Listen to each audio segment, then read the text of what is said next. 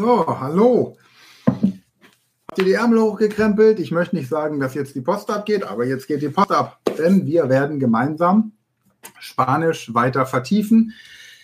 Heute geht es darum, wie du intensiv Vokabeln lernen kannst, wie du dein Vokabular erweiterst auf einen Wortschatz, der äh, intergalaktisch ist. Also, zunächst einmal schnapp dir wieder dein Ankergetränk, nimm einen guten, tiefen Schluck. Und jetzt schnapp dir dein visuelles Wörterbuch. Hier kannst du dir entweder, wenn du das möchtest, die Mühe machen, auch sämtliche Wörter zu markieren, die du auf Anhieb verstehst, weil du Deutsch oder vielleicht sogar auch Englisch verstehst. Du kannst es aber auch lassen und dieses Buch einfach durchblättern und dir Wörter einfach merken, die dir beim Durchblättern automatisch so ins Auge stechen, die dir auffallen. Zum Beispiel Wörter wie emigra, emigrieren oder el divorcio, die Scheidung, weil du vielleicht Divorce aus dem Englischen kennst und weil du vielleicht gerade jemanden kennst, der sich scheiden lässt. Oder du hast so Begriffe wie Pyjama für Schlafanzug. Also in, im Spanischen wäre das Pijama. Oder Capucha, Kapuze. Oder du nimmst eben zum Beispiel ein Wort wie beispielsweise el forro, das Futter eines Mantels, hier zum Beispiel. Weil du Schneiderin bist oder du bist vielleicht Therapeut und beschäftigst dich mit Hypnosetherapie und deswegen merkst du dir Hypnotherapia als Wort relativ schnell. Oder aber du bist Apotheker und deswegen sind die pharmazeutischen Vokabeln für dich wichtig. Völlig egal.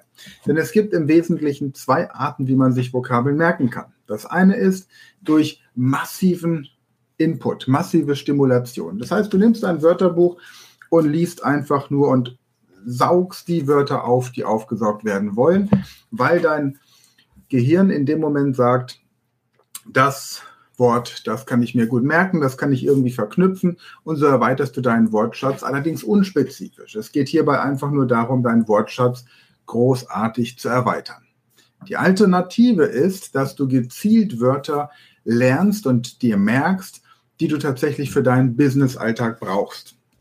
Dann hast du vielleicht ein Fachbuch oder irgendwas anderes. Hier zum Beispiel, wenn ich eine Sprache lerne, dann möchte ich natürlich immer in der Lage sein, in dieser Sprache einen Sprachkurs anzubieten. Also jemandem, der zum Beispiel Spanisch, Französisch, Englisch, Italienisch oder welche Sprache auch immer spricht, in seiner Muttersprache Deutsch, Englisch, Französisch, Spanisch, Italienisch oder welche Sprache auch immer beizubringen. Das ist mein Anspruch, wenn ich eine Sprache lerne.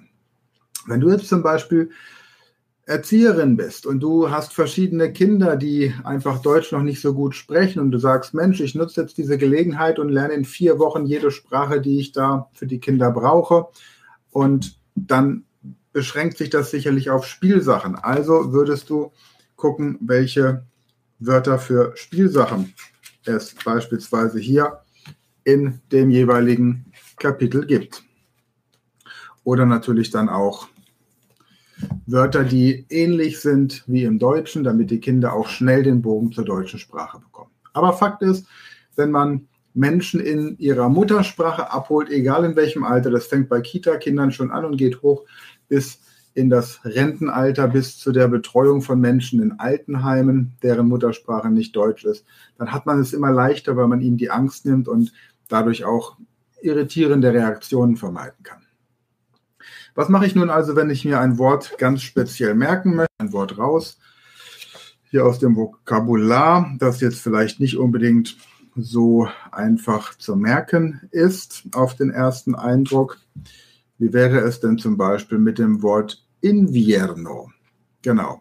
Eigentlich wird es Invierno ausgesprochen. Invierno, ja, also das, das W, das wird wie Invierno, wie ein B eigentlich, Invierno ausgesprochen. Das B wie ein B, bei dem die Lippen sich nicht berühren, zum Beispiel trabajar, trabajar.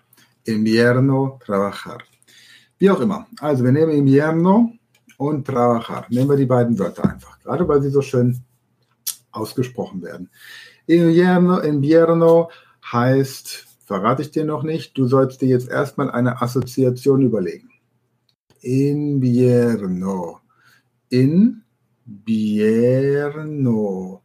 Da stelle ich mir vor, in irgendwas rein, Bier in ein Bier, no, nein. Also ich habe ein Bier, da soll ich nichts reinschütten. Okay, invierno, also invierno.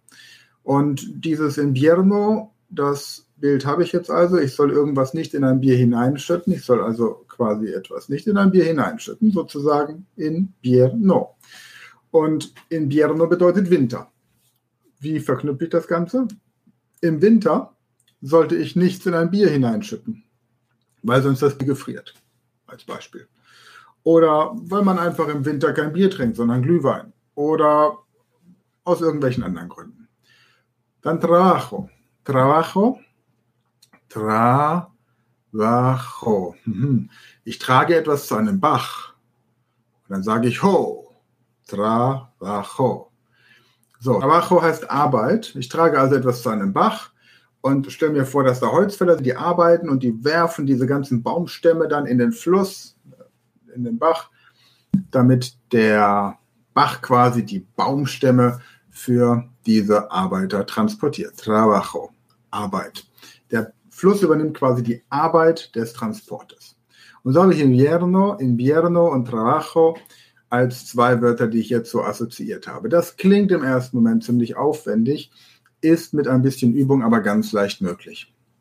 Diese Technik nennt sich Affirmation oder Assoziationstechnik, nicht Affirmation. Affirmation wäre, wenn du dir vorstellst, wann du die jeweiligen Wörter dann auch tatsächlich in der alltäglichen Sprache anwendest. Also, entweder massives Konfrontieren deines Gehirns mit Vokabeln, um unspezifisch zu lernen, oder ganz spezifisch, und das sind vielleicht 50 Wörter, viel mehr spezifische Wörter gibt es eigentlich gar nicht, und die dann wirklich mit so einer Assoziation zu verknüpfen. Wenn dich dieses Thema mit den Assoziationen noch mehr interessiert, dann schau einfach auch auf unserer Website bei speedlearning.academy im Shop. Da gibt es einen Spanischkurs, und der ist genauso aufgebaut, dass du dann auch noch spezieller Tausende von Vokabeln dir merken kannst. Das ist eine ziemlich coole Sache. Okay, ansonsten kannst du jetzt so langsam mit dem kleinen Prinzen anfangen. Wenn du die spanische Sprache tatsächlich schnell auf ein gutes Niveau bringen möchtest, gibt es jetzt hier zwei Techniken. Das eine ist, dass du einmal laut im kleinen Prinzen liest und das im Idealfall, wenn du alleine bist, damit du das auch mit einer vernünftigen Lautstärke machen kannst und idealerweise stehend bzw. laufen. Ich demonstriere dir das. Nicht, weil ich nicht glaube, dass du nicht weißt, wie es ist zu stehen, aber einfach, damit du die Wirkung hast. Cuando yo tenía seis años, vi una vez una lámina magnífica en un libro sobre el Bosco Virgen que se llamara Historias Vividas. Representaba un serpiente boa que se tragaba a una fiera. He aquí la copia del dibujo. El libro decía, las serpientes boas tragan sus presas enteras sin masticarlas. Luego no pueden moverse y duermen durante los seis meses de la digestión. Du findest bei YouTube zum Beispiel auch Videos, in denen du das, den Text des kleinen Prinzen vorgelesen bekommst, um noch ein bisschen mehr an der Aussprache zu arbeiten. Gleichzeitig hast du natürlich durch die, das deutsche Pendant dazu auch die Möglichkeit zu vergleichen, was steht denn hier überhaupt im kleinen Prinzen drin. Also Möglichkeit Nummer eins, laut lesen, damit du deine Sprechhemmung überwindest. Um in die spanische Sprache reinzukommen, empfehle ich dir, wenn du es ganz intensiv möchtest und die Sprache schnell brauchst, eine Stunde vor dem Schlafengehen laut zu lesen, also dann in der Lautstärke. Wo haben wir es denn hier? Vivi así solo, sin nadie con quien hablar verdaderamente hasta que tuvo una panne en el desierto de Sahara hace seis años. Algo se había roto en, el, mi motor, en mi motor. Y como no tenía conmigo ni mecánico ni pasajeros, me dispuse a realizar solo una reparación difícil. Ja?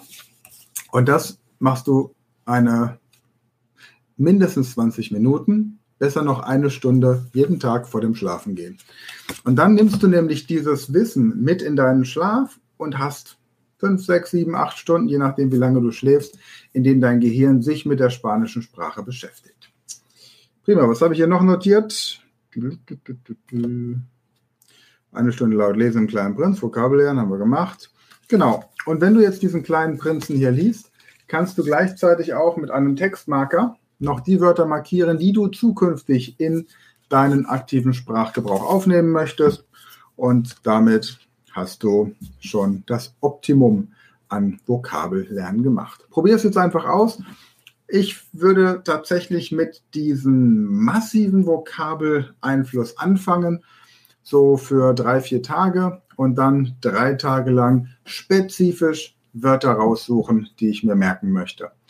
Und ja, ansonsten weiterhin viel Spaß. Und nächste Woche erkläre ich dir dann noch, wie du jemanden findest, der dich beim Sprachenlernen unterstützen kann. Und wie du natürlich dann entsprechend auch die Alltagssituation und die Gespräche auf Spanisch noch weiter optimieren kannst. Bis dahin, gute Zeit und hasta luego.